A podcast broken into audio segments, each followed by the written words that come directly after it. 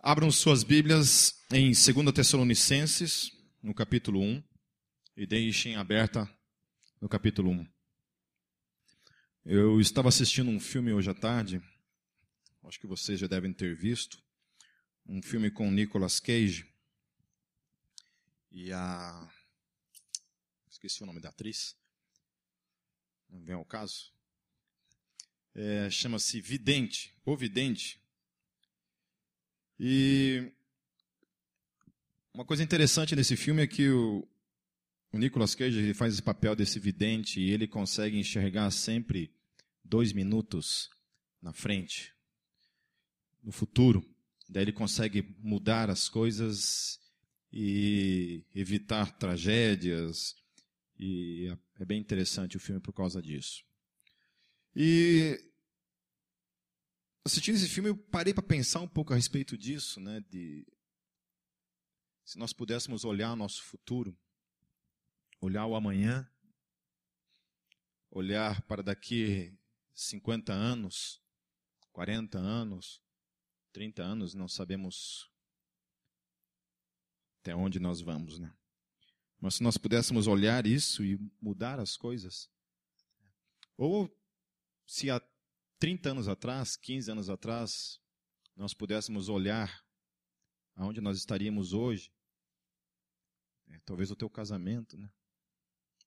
Talvez minha esposa, se, se há 16 anos atrás ela pudesse olhar, o que, que daria a vida dela em ter casado comigo, né?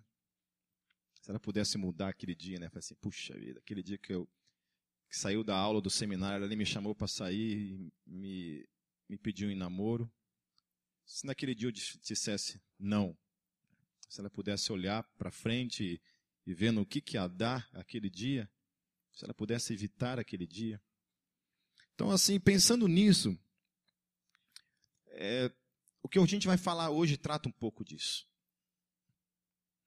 Trata a respeito das escolhas que, que nós estamos fazendo no ontem, no hoje e no amanhã, e em que isso tudo culminará? Algumas escolhas já foram feitas e nós não temos como voltar atrás. Por exemplo, mesmo que eu quisesse voltar atrás na minha vida, eu não tenho como desfazer o Gabriel.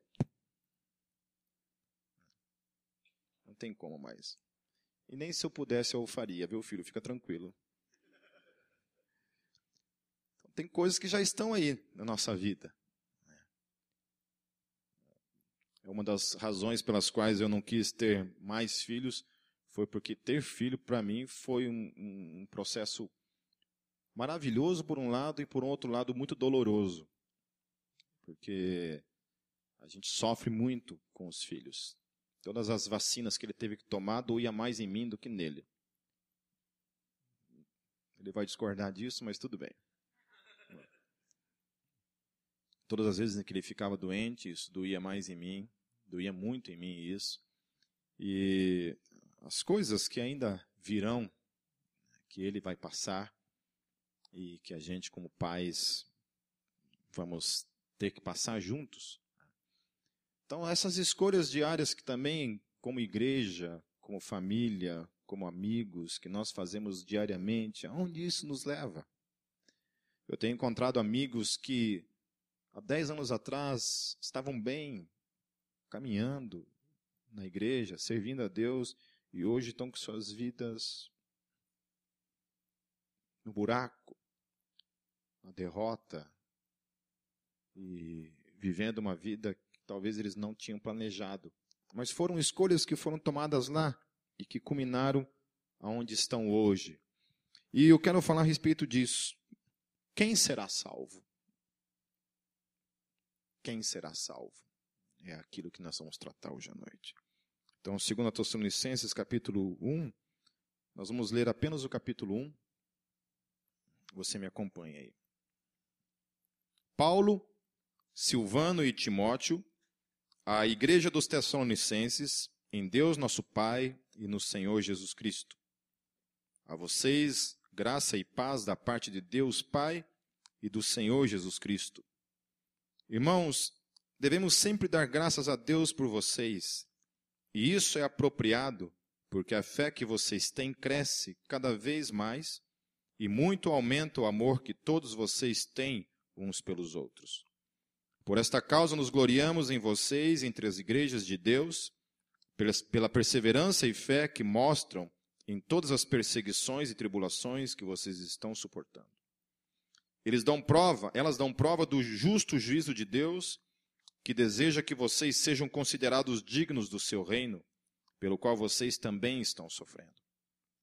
É justo da parte de Deus retribuir com tribulações aos que lhe causam tribulação, e dar alívio a vocês que estão sendo atribulados e a nós também. Isso acontecerá quando o Senhor Jesus for revelado lá do céu, com os seus anjos poderosos, em meio a chamas flamejantes. Ele punirá os que não conhecem a Deus e os que não obedecem ao Evangelho de nosso Senhor Jesus. Eles sofrerão a pena de destruição eterna, a separação da presença do Senhor e da majestade do seu poder. Isso acontecerá no dia em que ele vier para ser glorificado em seus santos e admirado em todos os que creram inclusive vocês que creram em nosso testemunho. Conscientes disso, oramos constantemente por vocês, para que o nosso Deus os faça dignos da vocação e com poder cumpra todo bom propósito e toda obra que procede da fé. Assim, o nome de nosso Senhor Jesus será glorificado em vocês, e vocês nele, segundo a graça de nosso Deus e do Senhor Jesus Cristo. Vamos fechar nossos olhos mais uma vez e orarmos?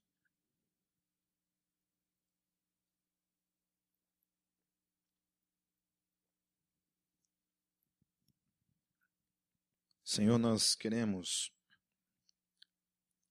colocar nossas vidas mais uma vez em tuas mãos,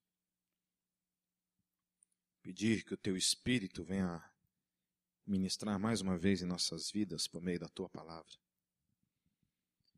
Essas cartas, Deus, elas têm, têm servido, Deus, durante esses mais de 20 séculos de consolo, de esperança, de exortação e de ensino para a tua igreja. Que essa palavra, mais uma vez, Senhor, venha nos encorajar nessa noite.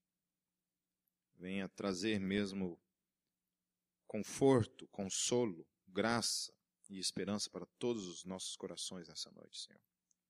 É o que eu oro, em nome de Jesus. Amém.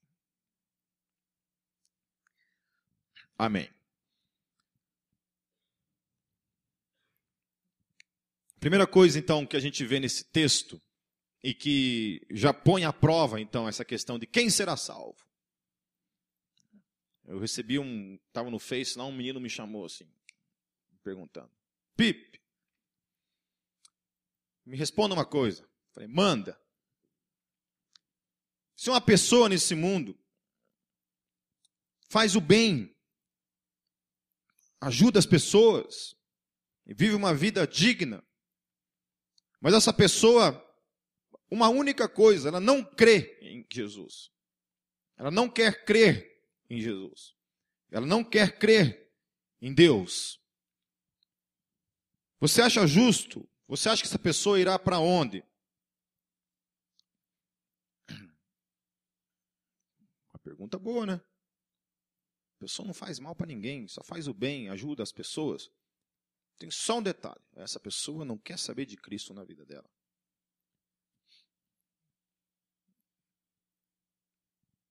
Fui fazer uma pesquisa teológica para responder essa pergunta. Demorou um milésimo de segundo para responder. Eu falei, sem sombra de dúvidas, essa pessoa irá para o inferno. Ponto. O louco, sem sombra de dúvidas, essa pessoa irá para o inferno. Mas como é que você pode ser tão pragmático assim? Eu não sou pragmático. A Bíblia é. Começa por, por onde? Quando a gente ouve falar, a gente tem uma oração na Igreja Católica que diz Ave Maria cheia de graça. cheia de graça. A primeira coisa que esse texto começa a nos ensinar é de onde vem a graça.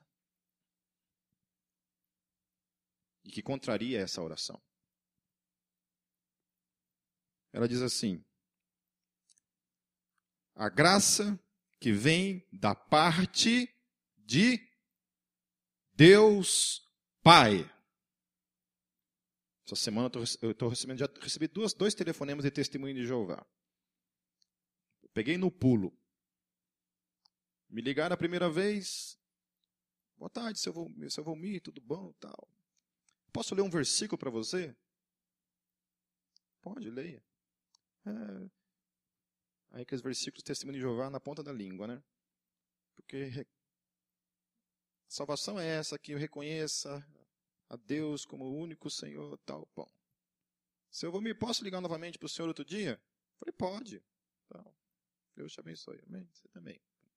Aí me ligou de novo, leu outro texto, testemunho de Jeová, daqueles bem, falando do Pai. Então, então Deus, ponto. Beleza. E eu, logo em seguida, eu precisei ligar para alguém. E eu vi o telefone lá, falei, ah, vou ligar nesse telefone, porque eu achei que fosse o telefone de uma pessoa. E liguei. Aí, Salão das Testemunhas de Jeová. Ah, estão tentando me evangelizar. Já comigo, estou aguardando o terceiro telefonema, pedindo uma visita na minha casa. Por favor, nós estamos perdidos, precisando urgente de salvação. Venham nos visitar. E eu quero convidar vocês. Vou, vou colocar uma, uma webcam ali para vocês assistirem de camarote depois. Vou marcar o horário. E, e, e vamos lá. Vai ser uma benção. Então a primeira coisa que o texto está dizendo é que a graça vem da parte de Deus Pai, e logo em seguida ele fala, e do Senhor Jesus Cristo. Aleluia. Ponto. Em mais nenhum texto das Escrituras Sagradas, a graça sai de qualquer outro lugar que não seja de Deus Pai e do Senhor Jesus Cristo. Amém. Nenhuma oração pode ser criada que sugira que a graça venha de outro lugar que não seja de Deus o Pai e do Senhor Jesus Cristo. Não somente de Deus o Pai e não somente do Senhor Jesus Cristo, mas de Deus representado na pessoa do Pai e na pessoa do Senhor Jesus Cristo. Amém? Eles dois e unicamente eles dois são cheios de graça e pode distribuir a graça para mim e para você. Fora deles não há graça. Posso entender essa oração, que Maria era uma mulher cheia da graça de Deus Pai e da graça do Senhor Jesus Cristo. Aí, amém. Eu vou orar isso 20 vezes, se for possível. Não tenho nenhum problema. Mas se a graça vem unicamente dela, essa oração não me serve. Agora, se é, ela é cheia da graça do Senhor, nosso Deus e Pai, e do Senhor Jesus Cristo, amém. Ponto. A minha vida e a tua vida é cheia da graça dessas duas, desses dois personagens, dessas duas figuras das Escrituras. Por que, que eu estou dizendo isso? Porque hoje, essas pegadinhas, essas perguntas, Pessoas que têm o bem, que fazem o bem, mas unicamente essas pessoas não têm a graça na vida delas, porque não tem a graça. Porque se não crê no Senhor Jesus Cristo, não tem a graça. E se não tem a graça, qual é o resultado disso? Condenação. Porque só a graça é possível para salvar a mim e a você. É a graça que me salva. É a graça. E se eu não tenho a graça, vivendo em mim, na pessoa de Deus, Pai, e na pessoa do Senhor Jesus Cristo, eu não sou salvo. Eu não tenho salvação para a minha vida. Então, quem será salvo? A primeira coisa está nisso: quem tem Deus, o Pai, e quem tem o Senhor Jesus Cristo. Sem isso não é possível. Não é possível haver salvação em outro lugar que não seja nele, em Cristo Jesus.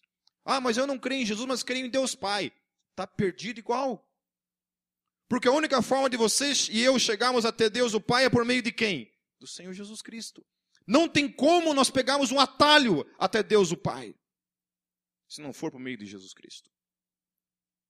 Uma vez o padre Zezinho estava pregando, e ele falou assim: irmãos, porque só existe um caminho até Deus, e esse caminho é o Senhor Jesus Cristo. Aleluia. Eu levantei do sofá, não acredito que ele está falando isso. Não acredito que ele está falando isso. Meu Deus, esse cara vai ser expulso. Vai acontecer alguma coisa.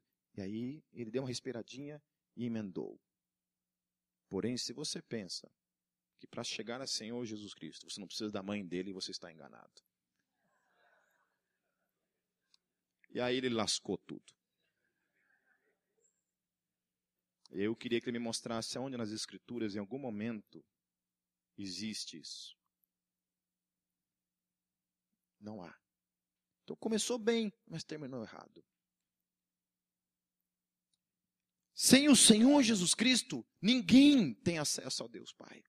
Porque a graça também vem da parte dele. Ele é o caminho. Então, ele é essa graça que permite ir até Deus, o Pai. Sem ele, então quem será salvo? Quem tem Jesus Cristo. Quem não tem Jesus Cristo não tem acesso ao Pai. Isso é ponto. Sabe por quê? Porque eu vejo a igreja negociando isso. Há um tempo atrás eu entrei na, na, na matriz da Tiradentes estava lá um, um monte de cartazes. Budismo, hinduísmo, sei lá qual era o mais que tinha lá, islamismo, do outro lado, judaísmo, e tinha mais, um, mais uns dois cartazes lá, dizendo Congresso Ecumênico. Congresso Ecumênico. Como a igreja ousa, como a igreja ousa em algum momento colocar assentado no mesmo lugar Jesus Cristo com Buda, Maomé, Moisés, Allan Kardec, qualquer outra criatura que habitou a face da terra. Como ousa colocar o Rei dos Reis sentado no mesmo lugar, na mesma posição que essas outras pessoas? Me deu uma ira tão grande aquilo. Me deu vontade de pegar um isqueiro. Se eu fumasse, eu tinha pegado um isqueiro, colocado fogo naquilo e saído correndo.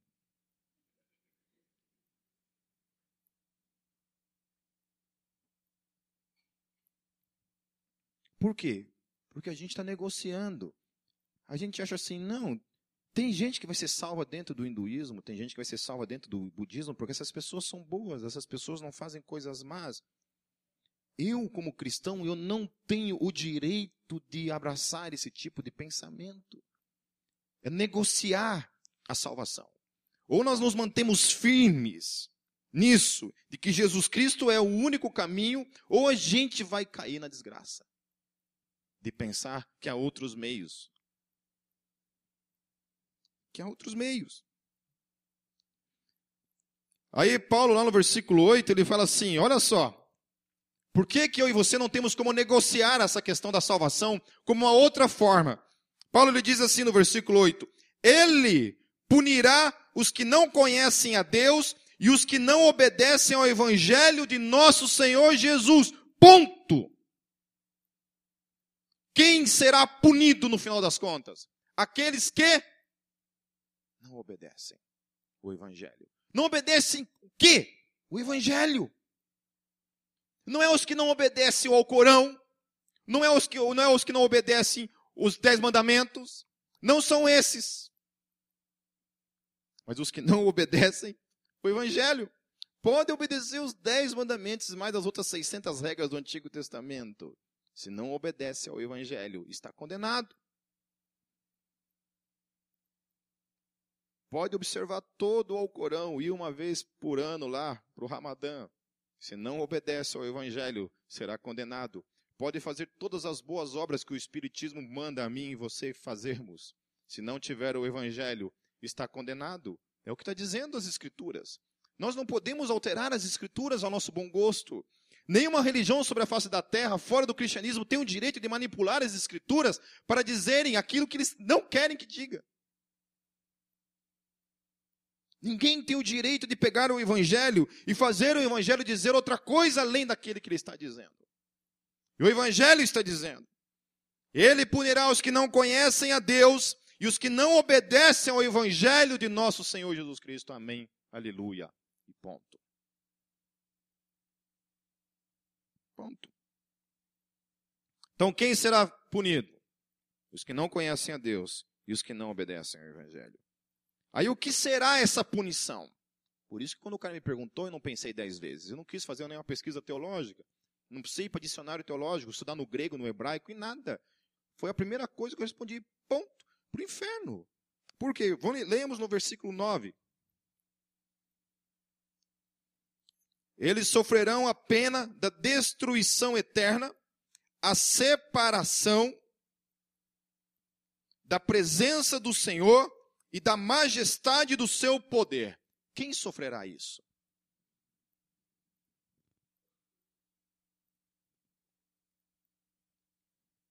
Os que não conhecem a Deus e os que não obedecem ao Evangelho. Ponto.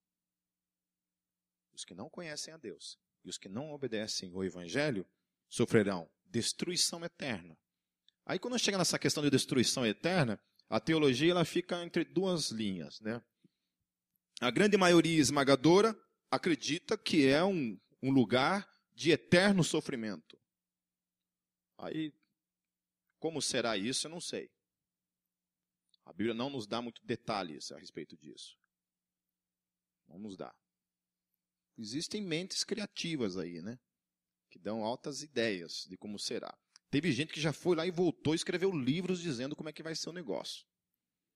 O cara era tão desgramento que nem o diabo quis ele lá, mandou ele de volta. Volta, praga. Teve uma aí que já foi umas 30 vezes e voltou para o inferno. Não entendo essas coisas. Por que não vai e fica? Fica indo e voltando, indo e voltando e falando de heresia depois para todo mundo. Uma vez eu vi um disco, um disco assim, eu não lembro o nome da figura, a Kátia lembra, depois se ela lembrar ela, ela fala o nome, que ela foi criada. Era um irmão que tinha morrido e Jesus levou ele no inferno e levou ele para o céu. É. Levou em dois lugares. Aí assim, chegou no céu, tinha um monte de gavetinhas assim. Aí o anjo mostrou para ele não sei se era o anjo ou era Jesus, no final das contas. Abriu a gavetinha, tinha um monte de cabelo de ouro lá dentro. Os cabelinhos de ouro, assim, nas gavetinhas. Daí ele perguntou, o que, que é esses cabelinhos de ouro? Ele, esses daí são das irmãs que cortaram o cabelo e, e agora foram lançadas no fogo do inferno. As irmãs cortaram o cabelo e foram lançadas no fogo do inferno. Irmão Abraão, né? É um homem lá. Irmão, e vendeu muito esse disco, gente, sério. Esse disco era o terror nosso. A gente ficava meses sem dormir, de tanto medo de cortar as pontas do cabelo. Depois, olha, esse, esse, esse, esse disco foi, foi, foi avivador na vida de muita gente, sério mesmo. Tem muita irmã que até hoje está arrastando os cabelos de medo de cortar as pontas por causa desse disco, que foi revolucionário na época. Eu não sei quando que ele foi gravado, era na época do vinil, né? Aí esse cara também foi lá no inferno, viu as pessoas e voltou, né? Eu acho engraçado porque a Bíblia não fala muita coisa assim, né? E daí vem essas coisas. Aí a Bíblia é tão simples nessa questão do inferno. Ela, ela é tão simples, ela dá ali algumas coisas para a gente, não dá muito detalhes. Do céu, muito menos ainda. Fala poucas coisas, deixa alguns simbolismos ali para que você trabalhe a sua imaginação. Daí vem Paulo e fala assim: olha, nem olhos viram, nem ouvidos ouviram, e jamais entrou no coração do homem o que Deus tem preparado para aqueles que nele esperam. Você pode imaginar o quanto você quiser, sonhar o quanto você quiser. O que Paulo está dizendo é que será muito, muito, muito, muito, muito, muito mais além do que você um dia sonhou, pensou muito mais. E aí que minha imaginação é fértil, viu? E fico pensando como será. Como será esse lugar. Então ele fala sobre destruição eterna. Então, uma parte da igreja acredita que esse, esse sofrimento será eterno, e uma outra parte não. Algumas pessoas acreditam que não, que vai ser aniquilação eterna. E a maioria das seitas que vieram do cristianismo acreditam nisso, que vai ser uma aniquilação total. Deus no juízo só que eu acho uma coisa meio estranha, assim, porque Deus vai ressuscitar os mortos e vai aniquilar eles de uma vez. Então, de certa forma, é vantagem você morrer no último dia. Porque daí você sofre um pouquinho menos no inferno, ressuscita, já, já deixa de, existir. Agora, o coitado do Caim, por exemplo, que já está lá se lascando faz um bom tempo. Né? Esse cara deve ter uma raiva de Deus lá no inferno que, olha, tá lá. Então, é, uma hora eu vou pregar sobre o inferno, hoje não, mas então, tem duas coisas. Então, a grande maioria esmagadora dos teólogos mais tradicionais acreditam nisso, que existe uma punição que virá e será eterna. Como será? Eu não sei. Paulo apenas fala o seguinte: que será a separação eterna da presença de Deus. Ponto. Essas pessoas nunca quiseram uma relação com Deus, uma vida com Deus, e agora estão tendo aquilo que é indefinitivo. Porque as pessoas pensam que esse lugar é ruim. Mas aqui ainda você tem o sol, você tem a luz, você tem a vida, você tem o amor, você tem a paz, você tem amigos. Eu fico imaginando um lugar sem Deus. Como deve ser um lugar onde não existe a presença de Deus? Onde Deus não está. Então, a separação da presença do Senhor e da sua poderosa majestade. Então, enquanto uma turma está lá longe disso, uma outra também está experimentando para toda a eternidade a presença de Deus e a sua majestade. C.S. Lewis, em O Grande Abismo, ele fala: Todos os que estão no inferno foi porque o escolheram. Ninguém está no inferno que não desejou estar lá, segundo C.S. Lewis. Uma outra coisa que Paulo ele trata, ele, ele novamente ele engrandece algumas características da igreja de Tessalônica. Então isso também envolve aqueles que estão sendo salvos, ou aqueles que já estão salvos. Há três características básicas que ele trabalha ali. Primeira é uma fé crescente. Então, a pessoa que é salva, ela tem que ter uma fé que se desenvolve, uma fé que cresce, uma fé que amadurece. Não é uma fé estática. Amém? Por isso que eu louvo a Deus porque a, a carta de Tiago não foi, não foi extraída, não foi excluída da Bíblia. Porque Tiago ele traz esse equilíbrio. Olha, fé sem obras é morta. Amém? Obra sem fé não adianta para nada. Mas fé sem obras é morta. Então a fé, ela precisa ser uma fé crescente. Sempre. Crescente. Na minha vida, na tua vida. Outro aspecto que, que Paulo engrandece no versículo 3. O amor também precisa ser crescente. Eu quero indicar um livro para vocês, gente, que está sendo terapêutico na minha vida e cura para muita coisa na minha alma. Um livro do lindão Fábio de Mello. Que homem, né, gente? Que homem, fala a verdade. É um desperdício aquele cara ser padre, né? Fala a verdade.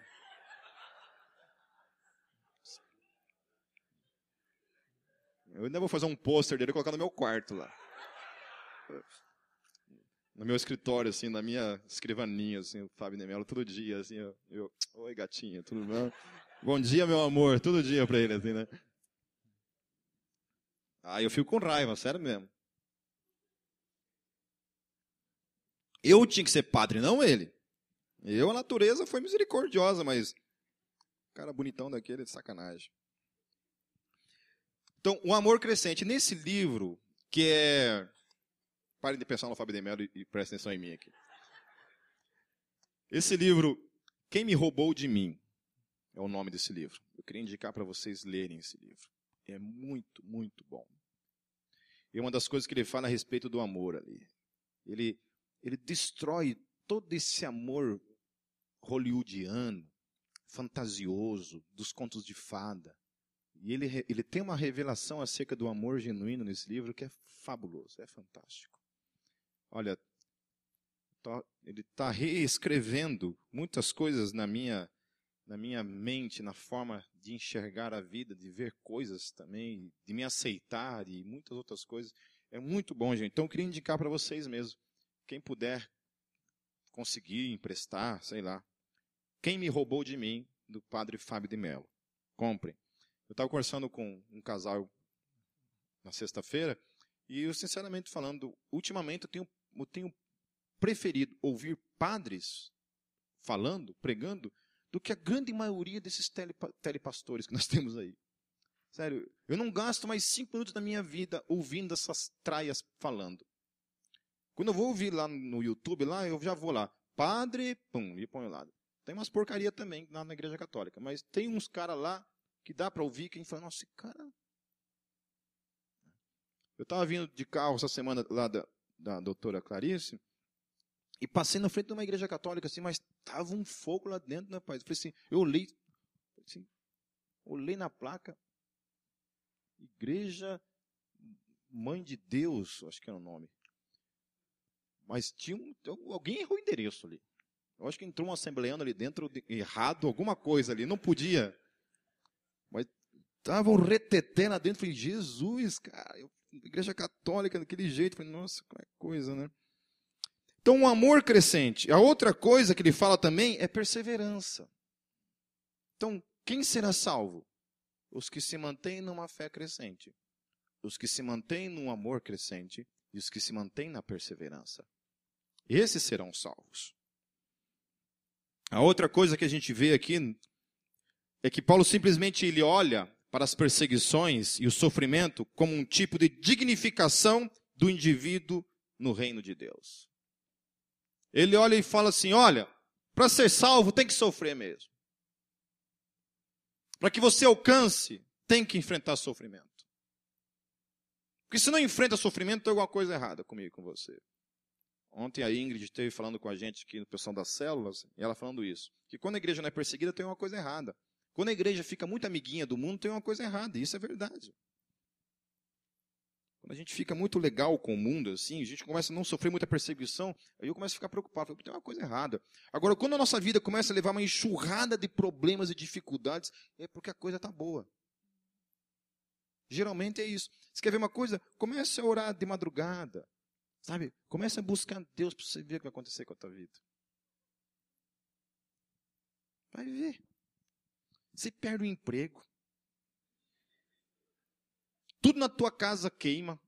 Queima geladeira, queima televisão, queima até o sofá, queima tudo. Até o que não é elétrico queima. Você começa a ter pesadelo, o diabo vem na, na cama para te sufocar.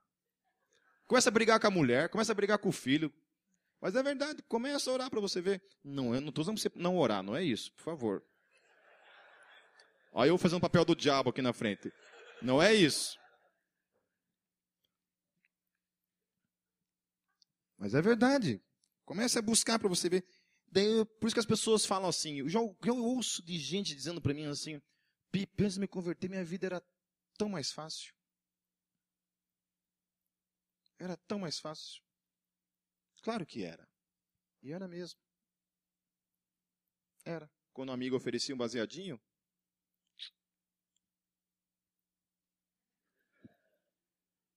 quando aparecia um esqueminha, era só ir. Quando precisava mentir, era só mentir. Quando precisava usar uma máscara, era só colocar. Eu não tenho que prestar contas da minha vida para ninguém. Vive na vida louca. Agora, depois que eu estou em Cristo, não. Opa, me oferece um baseado. E o Espírito Santo fala: não. Você não vai. Aparece um esqueminha. Não, você não vai. Aí o bicho pega. E aí começa uma luta entre o meu espírito e a minha carne todos os dias. No versículo 5 ele fala assim, ó, eles dão prova do juízo de Deus que deseja que vocês sejam considerados dignos do seu reino pelo qual vocês também estão sofrendo. Então, sofrer por causa do Evangelho dignifica a minha e a tua salvação. O sofrimento por causa do Evangelho simplesmente está dizendo para mim e para você que você está sendo digno do Evangelho. Porque quem não sofre por causa do Evangelho não é dignificado. Amém? Quando a gente fala de perseverança, como é que a perseverança ela vem à tona? Por meio do, de onde? Quando, como é que você descobre que você está perseverando? Por causa dos problemas. As lutas vêm, as dificuldades vêm, os conflitos ministeriais, existenciais, de fé, família, trabalho, amizade, tudo, tudo vem e conspira para que você não persevere. E aí você persevera. E por meio da perseverança, então, da sua luta e da minha luta diária, a nossa salvação é dignificada. Você se torna digno da sua salvação por meio da perseverança. Lá no versículo 6, Paulo lhe fala assim: que nenhum mal, e aí é uma coisa para consolar a mim a você, nenhum mal feito contra a igreja e o evangelho ficarão impunes. Amém? Todos os dias nós ouvimos notícias de missionários, de pessoas que estão morrendo por causa do evangelho no mundo. Temos ouvido notícias e mais notícias da perseguição que a igreja está sofrendo no mundo. Eu quero dizer, nenhum desses crimes contra a igreja ficará impune. Todos eles, Deus prestará contas. Contra todos eles. No versículo 6. Daí Paulo ele fala assim: quando, e tão somente quando, virá esse alívio?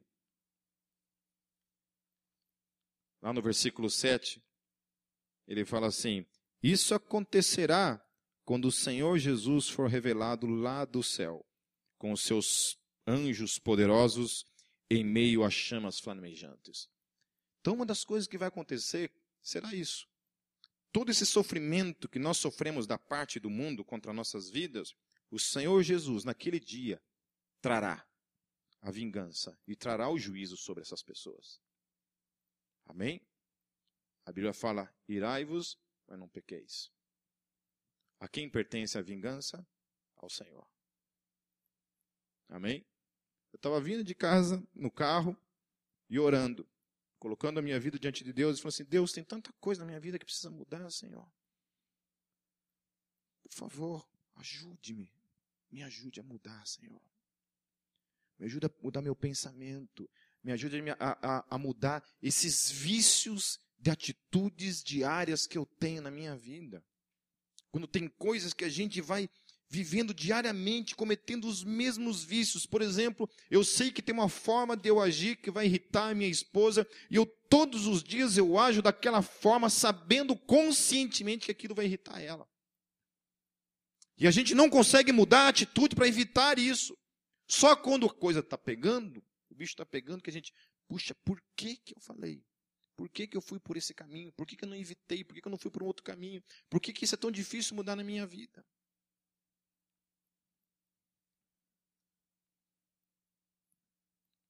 Lá no versículo 6, no versículo 10, desculpa, Paulo ele fala assim: é, inclusive, isso acontecerá no dia em que ele vier para ser glorificado em seus santos e admirado em todos os que creram, inclusive vocês que creram em nosso testemunho. Olha o que, que Paulo está apontando para mim e para você. Jesus Cristo será glorificado em quem? em quem tem uma fé crescente, em quem tem um amor crescente e em quem persevera. Por isso que eu falei, quando eu comecei a pregar, eu falei assim: se nós pudéssemos olhar lá na frente, enxergar nossa vida daqui a 50 anos, enxergar nossa vida no dia da ressurreição, ou no dia da parousia, quando esses céus se abrirem e o Senhor Jesus Cristo aparecer, se nós pudéssemos olhar lá na frente o que, que nós vamos enxergar? O que nós vamos ver, afinal de contas? O que, que é que vai acontecer naquele dia? Jesus Cristo será glorificado na minha vida, ou eu vou ser esse cara que Jesus vai olhar e falar: Apartai-vos de mim, malditos, para o fogo eterno, preparado para o diabo. E agora para vocês. Como é que isso vai acontecer para mim e para você naquele dia? Porque o intuito disso tudo, o intuito de nós termos uma fé crescente, um amor crescente e a perseverança, é que Cristo vai ser glorificado nisso em minha vida e na tua vida. Amém. É nisso que será. Então, quando eu e você estamos enfrentando nossas lutas diárias, todos os dias, quando a gente quer desistir, a gente quer chutar o balde, a gente não, não consegue mais ir em frente, o que tem que vir à tona é isso na minha vida. Peraí, se eu persevero e se eu me mantenho no caminho, Cristo será glorificado na minha vida, aleluia. Da mesma forma, do contrário, se eu desistir das coisas, ele não será glorificado. E aí se manifesta o meu amor e o teu amor por ele. E aí se manifesta o meu amor e o teu amor por Ele. Quando nós perseveramos, quando nós vamos até o fim, e no fim de tudo, então, quando Ele aparecer, Ele será glorificado na minha vida e na tua vida. Ele fala uma coisa assim: ele ser glorificado em seus santos e admirado em todos os que creram. Somente os que creram, os que perseveraram, vão poder olhar para o Senhor Jesus e o admirar, enquanto os outros fugirão da sua glória. A Bíblia diz que naquele dia muitos tentarão se matar, pedirão para os montes os cobrirem por, por não permane conseguirem permanecer, por não suportarem a glória do Cordeiro que irá se manifestar. Enquanto eles fogem, os santos estão ali na presença, olhando para o Cordeiro, sendo manifestado e sendo glorificado em mim e em cada um de vocês. Amém? Quem que quer Jesus Cristo sendo glorificado em sua vida? Amém? Eu quero isso. Eu quero isso.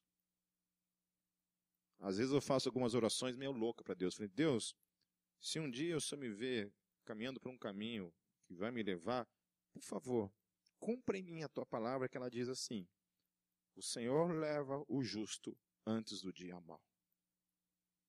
Por favor, Senhor, me leva antes. Não me deixe, Senhor, sair disso. Me leva antes. Por favor, me conserve até o fim. Eu confio que a obra que o Senhor começou na minha vida, o Senhor vai terminar. Então, por favor, por favor.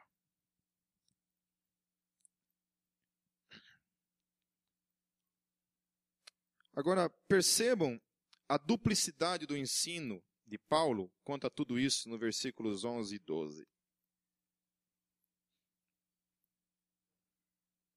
Paulo ele fala assim: conscientes disso, oramos constantemente por vocês, para que o nosso Deus os faça dignos da vocação e com poder cumpra todo bom propósito e toda obra que procede da fé.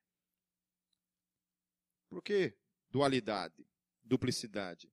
Porque primeiro Paulo exalta a fé, o amor e a perseverança dos Tessalonicenses, e no final, ele dá à graça de Deus, o Pai e do Senhor Jesus, o crédito de tudo isso. Por isso que ele começa dizendo: Olha, é em nome de Deus, o Pai, e do Filho que procede toda a graça. Porque só é possível conservar permanecer, ter uma fé crescente, ter um amor crescente, perseverar até o fim, por meio da graça. Então não é lei, não é legalismo, não é um fardo, não é algo que eu coloco nas minhas costas e eu falo assim, eu vou ter que ser salvo, fazer um esforço lascado para ser salvo. Não, não é isso. Mas é parte dessa intimidade, dessa vida cheia do Espírito de Deus que eu e você buscamos todos os dias e a graça manifesta da parte dele nos conserva até o fim. Amém? É graça, gente. Ninguém pisará os portões da eternidade um dia. Entrará pelos portões da eternidade e pisará na cidade santa, se não for por meio da graça. Da graça que vem do Pai e da graça que vem do Senhor Jesus Cristo. Então, há uma, uma duplicidade aí. Ele fala, gente, vocês precisam ter uma fé crescente, mas isso é fruto da graça. Que é para ninguém se gloriar.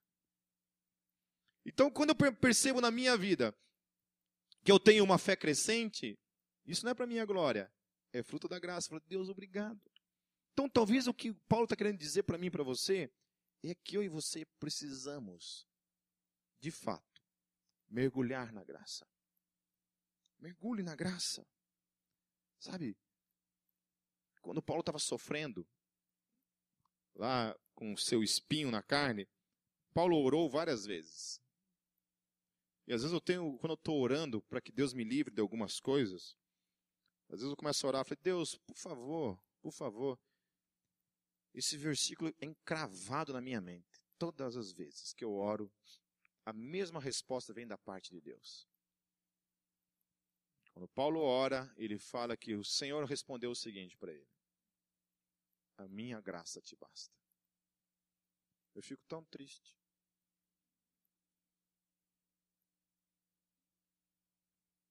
Falo, Deus, por favor, me tira dessa. E ele fala, a minha graça te basta. Seja homem. E continue. Um tempo depois está eu de novo chorando. Senhor, tira eu dessa. Me livra, por favor. A minha graça te basta. Riscou o disco ali. Riscou. Eu falo, muda o disco, Senhor. Muda, troca o disco. Minha graça te basta. A minha graça te basta. Fala assim, a tua graça, Senhor, me basta. Aleluia.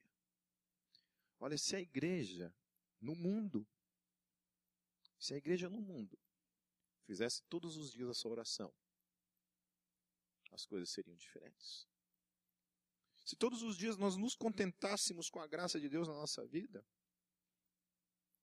a vida seria diferente. Porque a graça é tudo. A graça é tudo. Quando Deus fala para Paulo assim, Paulo, a minha graça te basta, porque a graça é tudo. A graça é esse poder que nos move. A graça é esse poder que nos faz permanecer. A graça é esse poder que nos faz perseverar. A graça nunca nos faz desistir. Então funciona mais assim, mais ou menos assim. Quando você desiste, é por você mesmo. Quando uma pessoa vai para o inferno, é por si mesmo. Quando uma pessoa peca, é por si mesmo.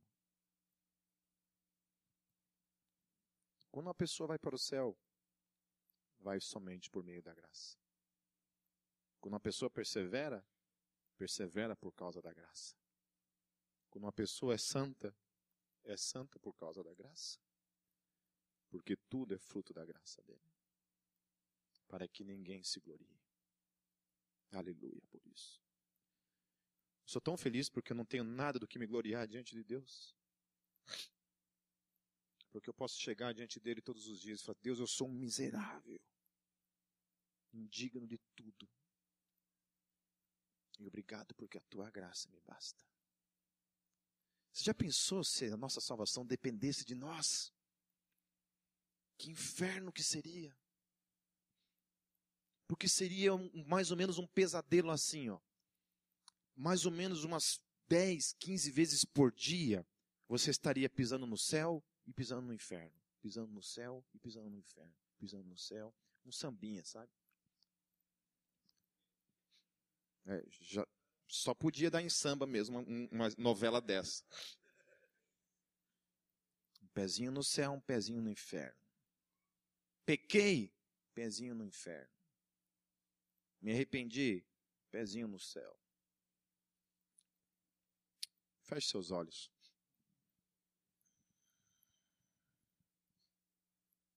Senhor, só somente tu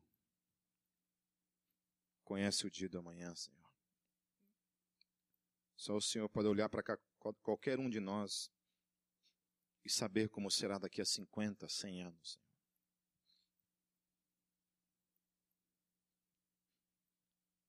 Ninguém pode fugir da tua vontade, Senhor.